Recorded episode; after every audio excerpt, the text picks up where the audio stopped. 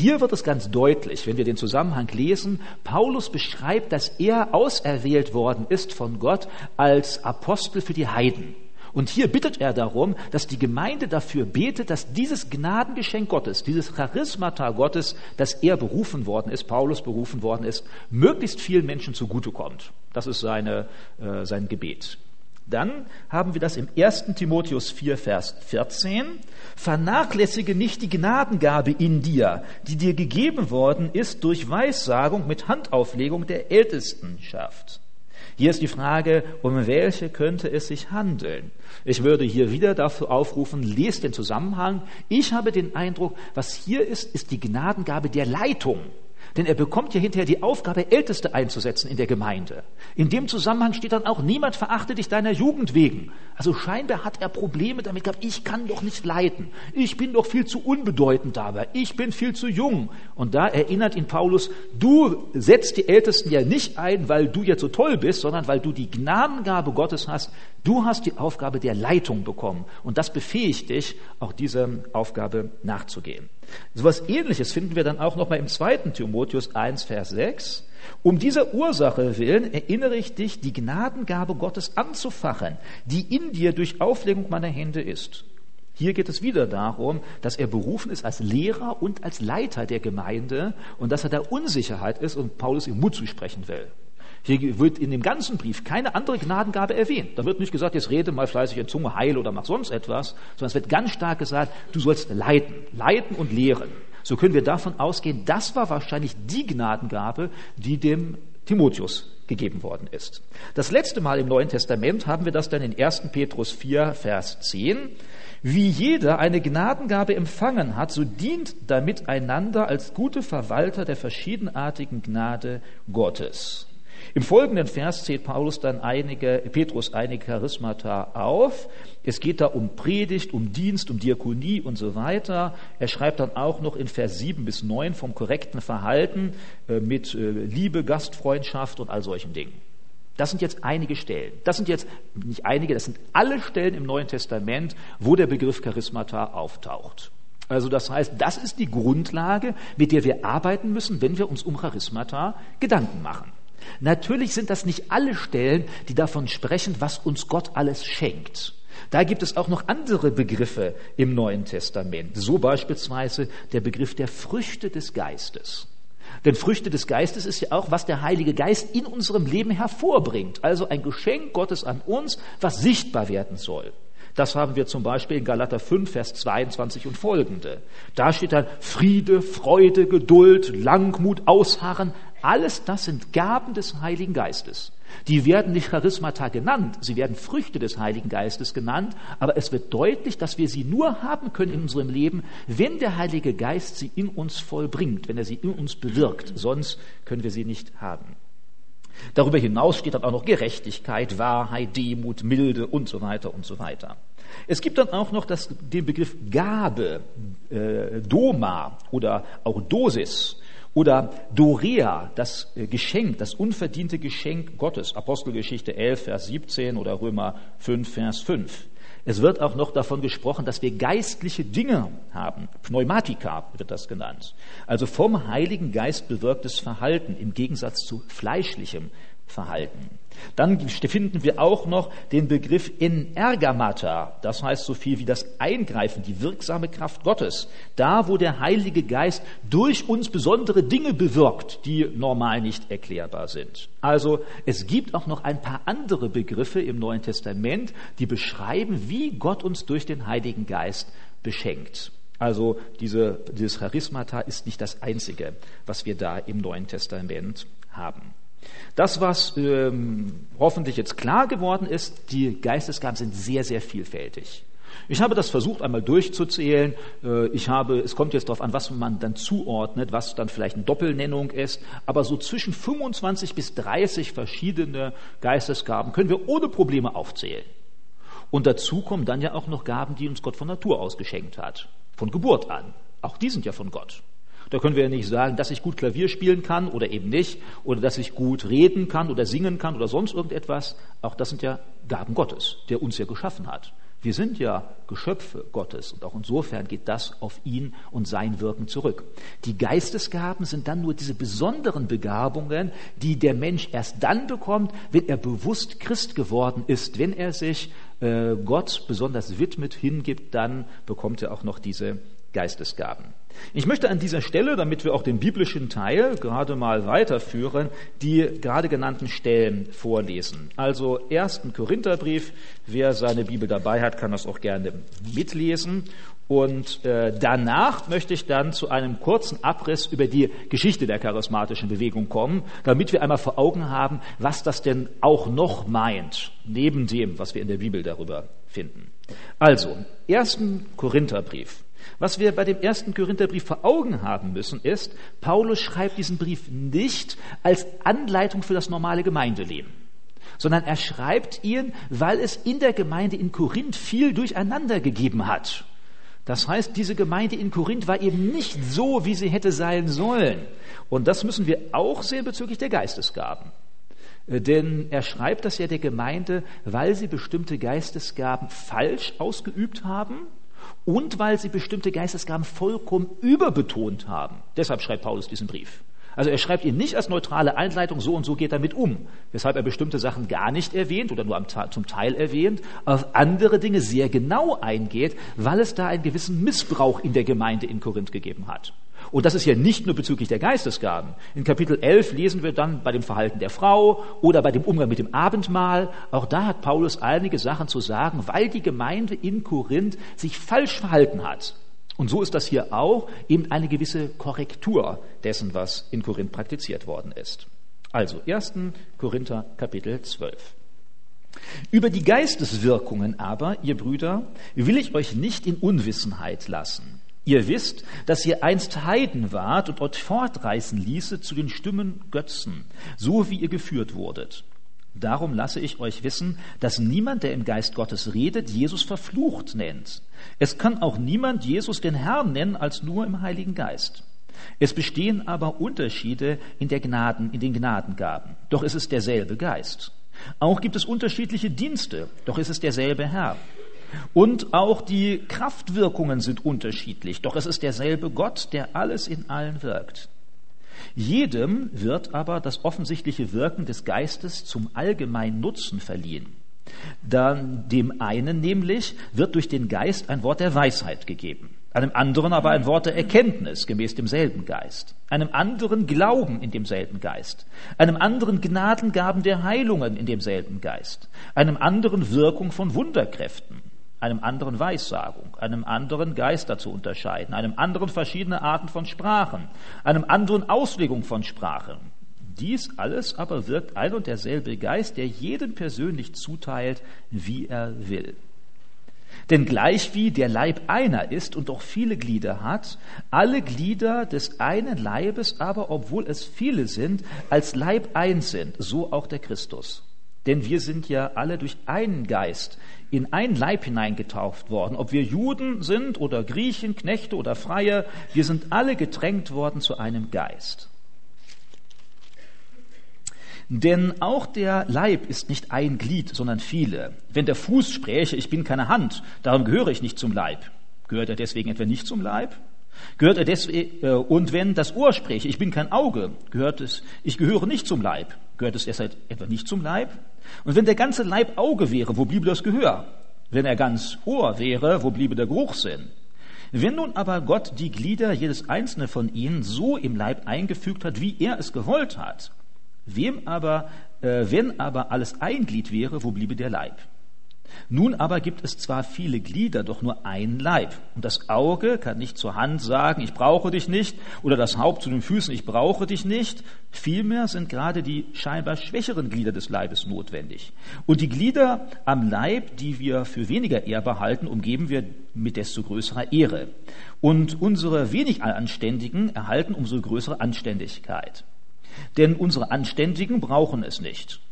Gott aber, der den Leib zusammengefügt hat, dass er dem geringsten Glied umso größere Ehre gab, damit es kein Zwiespalt im Leib gebe, sondern die Glieder gleichermaßen füreinander sorgen. Und wenn ein Glied leidet, so leiden alle Glieder mit. Und wenn ein Glied geehrt wird, so freuen sich alle Glieder mit. Ihr aber seid der Leib des Christus und jeder ist ein Glied daran nach seinem Teil. Und Gott hat die Gemeinde etliche eingesetzt. Erstens als Apostel, zweitens als Propheten, drittens als Lehrer, so dann Wundertäter, dann Gnadengaben der Heilungen, der Hilfeleistungen, der Leitung, verschiedene Sprachen. Sind etwa alle Apostel? Sind etwa alle Propheten? Sind etwa alle Lehrer? Haben etwa alle Wunderkräfte? Haben alle Gnadengaben der Heilung? Reden alle in Sprachen? Können alle auslegen? Strebt aber eifrig nach den vorzüglicheren Gnadengaben und einen Weg noch weit darüber hinaus will ich euch zeigen. Das ist der 1. Korinther Kapitel 12.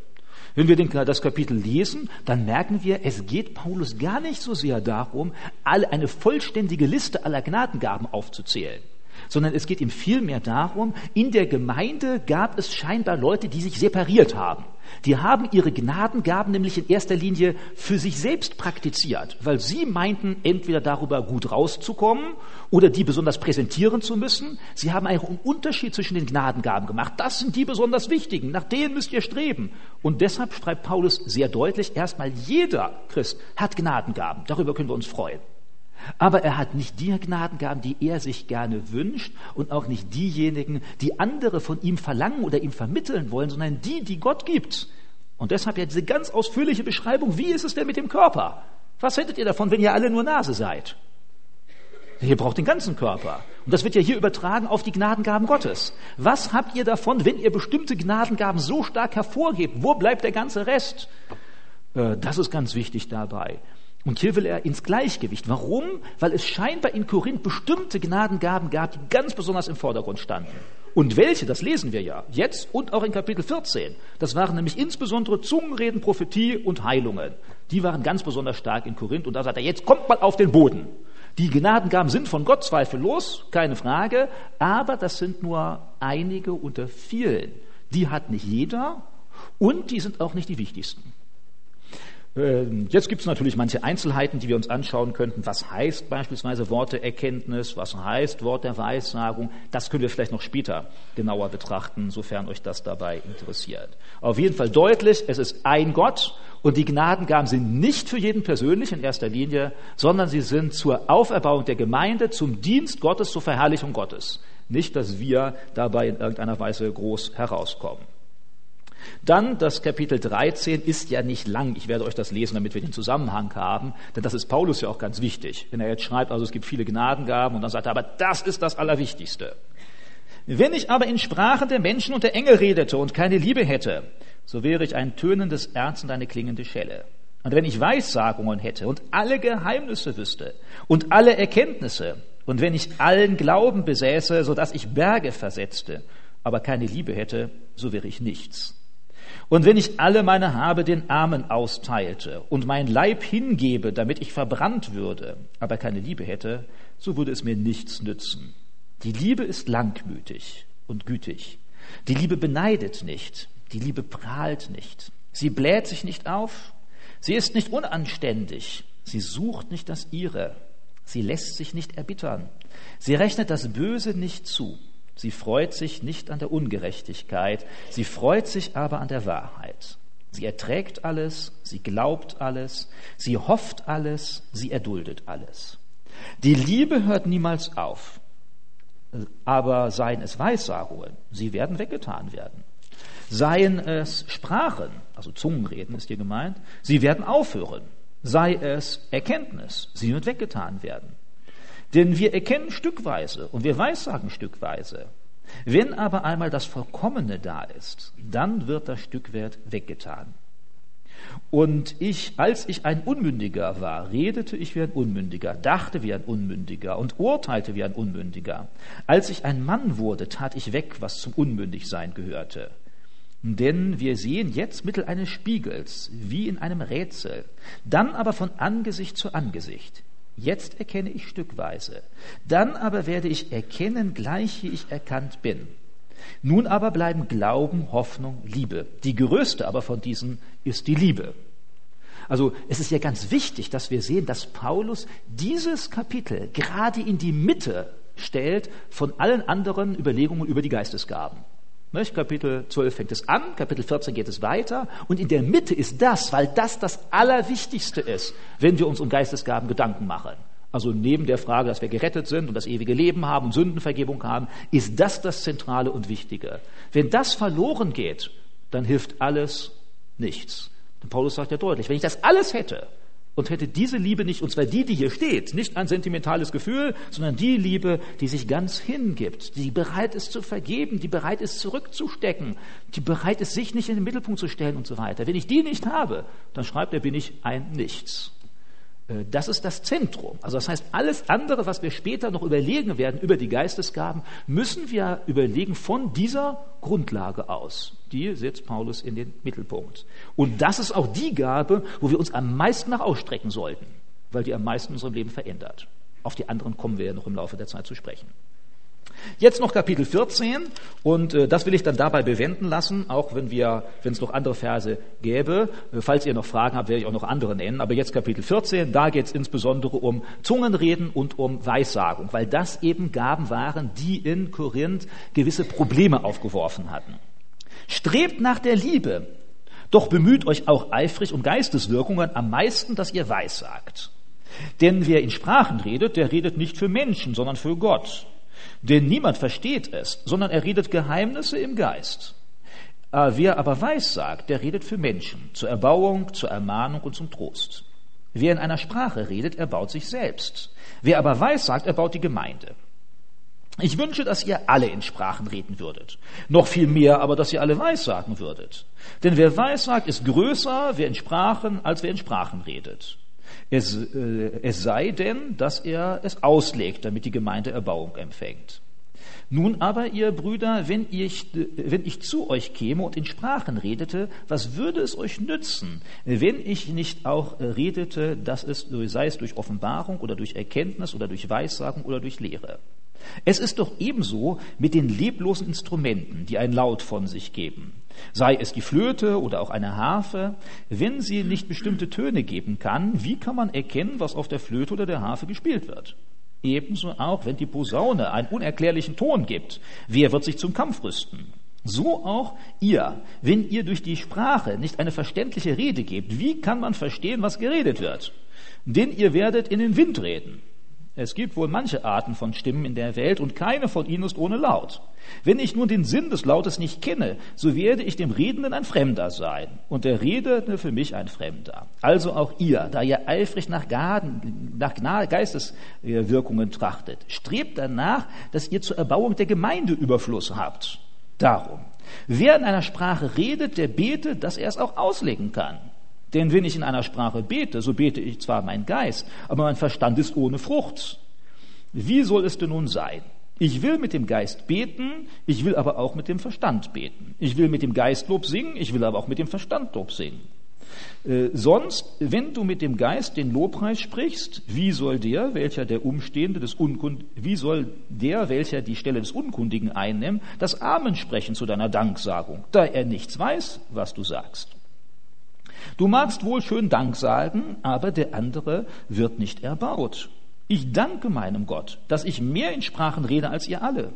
Aber in der Gemeinde will ich lieber fünf Worte mit meinem Verstand reden, damit auch die, ich die anderen unterweise, als zehntausend Worte in einer Sprache.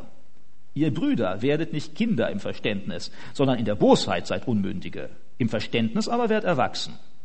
Im Gesetz steht geschrieben, ich will mit fremden Sprachen und fremden Lippen zu diesem Volk reden. Aber auch so werden sie nicht auf mich hören, spricht der Herr. Denn darum dienen die Sprachen als Zeichen, und zwar für die Ungläubigen, sondern für die, äh, nicht für die Gläubigen, sondern für die Ungläubigen. Die Weissagung aber ist, für die Ungläubigen, ist nicht für die Ungläubigen, sondern für die Gläubigen. Wenn nun die ganze Gemeinde am selben Ort zusammenkäme und alle würden in Sprachen reden und es käme ein Unkundiger oder Ungläubiger herein, würden sie nicht sagen, dass ihr alle von Sinnen seid? Wenn aber alle Weissagen und es käme ein Ungläubiger oder Unkundiger hinein, so würde er von allen überführt und von allen erforscht. So würden alle das Verborgene seines Herzens offenbar und so würde er auf sein Angesicht fallen und Gott anbeten und bekennen, dass Gott wahrhaftig in euch ist. Wie ist es nun, Brüder, wenn ihr zusammenkommt? So hat ein jeder von euch etwas. Ein Psalm, eine Lehre, eine Sprachengabe, eine Offenbarung, eine Auslegung. Alles lasst zur Erbauung geschehen.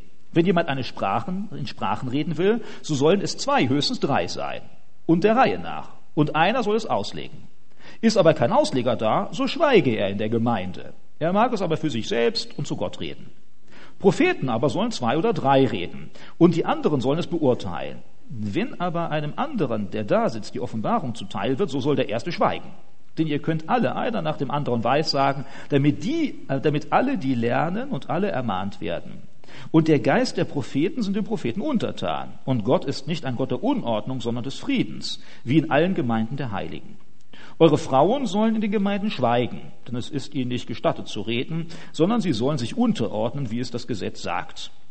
Wenn sie aber etwas zu lernen wollen, sollen sie daheim ihre eigenen Männer fragen. Denn es ist für die Frauen schändlich, in der Gemeinde zu reden. Oder ist euch das Wort Gottes ausgegangen? Äh, oder ist es zu euch hineingekommen? Wenn jemand glaubt, ein Prophet zu sein oder geistlich, der erkenne, dass die Dinge, die ich euch schreibe, Gebote des Herrn sind. Wenn es aber jemand missachten will, so missachte es.